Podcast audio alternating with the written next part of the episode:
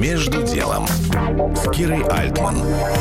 Здравствуйте, я Кира Альтман. В эфире Бизнес ФМ мы запустили подкаст «Так живем», в котором я прошу разных моих современников поделиться тем, как сегодня живется и говорится в новых условиях. Слово Кириллу Косолапову, автору, продюсеру и режиссеру проекта «Другие люди». Меня недавно тоже спросили, как ты думаешь, а, что вообще происходит? И я тогда ответил, знаешь, я давно не могу различить то, что я думаю, от того, что я хочу думать. У Кирилла четверо детей. «Как ты говоришь со старшим, с 20-летним сыном?» – спросила я его.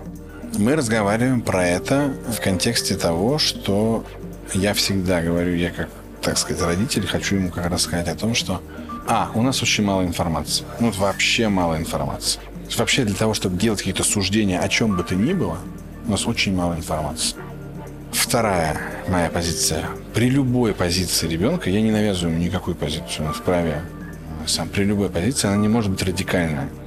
То есть ты не вправе на своей позиции лишать других людей другой позиции. Это не может быть вообще истинным.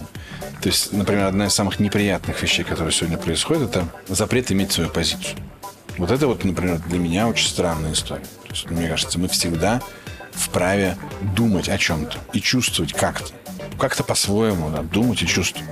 Я при этом не предлагаю никому навязывать ничего. Я говорю ему не впадать э, в состояние, когда им могут манипулировать. Чем старше ты становишься, тем больше ты понимаешь, что любое СМИ – это инструмент манипуляции. Да, это как вот мы с тобой же говорили тоже когда что нет смысла бороться со злом. Но это не работает так. Я в этом смысле такой толстовец, толстовец. Но так не работает. Можно только не сопротивляясь злу, увеличивать добро и любовь. И тогда злу не останется места. Кирилл Косолапов, создатель проекта «Другие люди». Кира Альтман, Бизнес ФМ. Между делом на бизнес FM.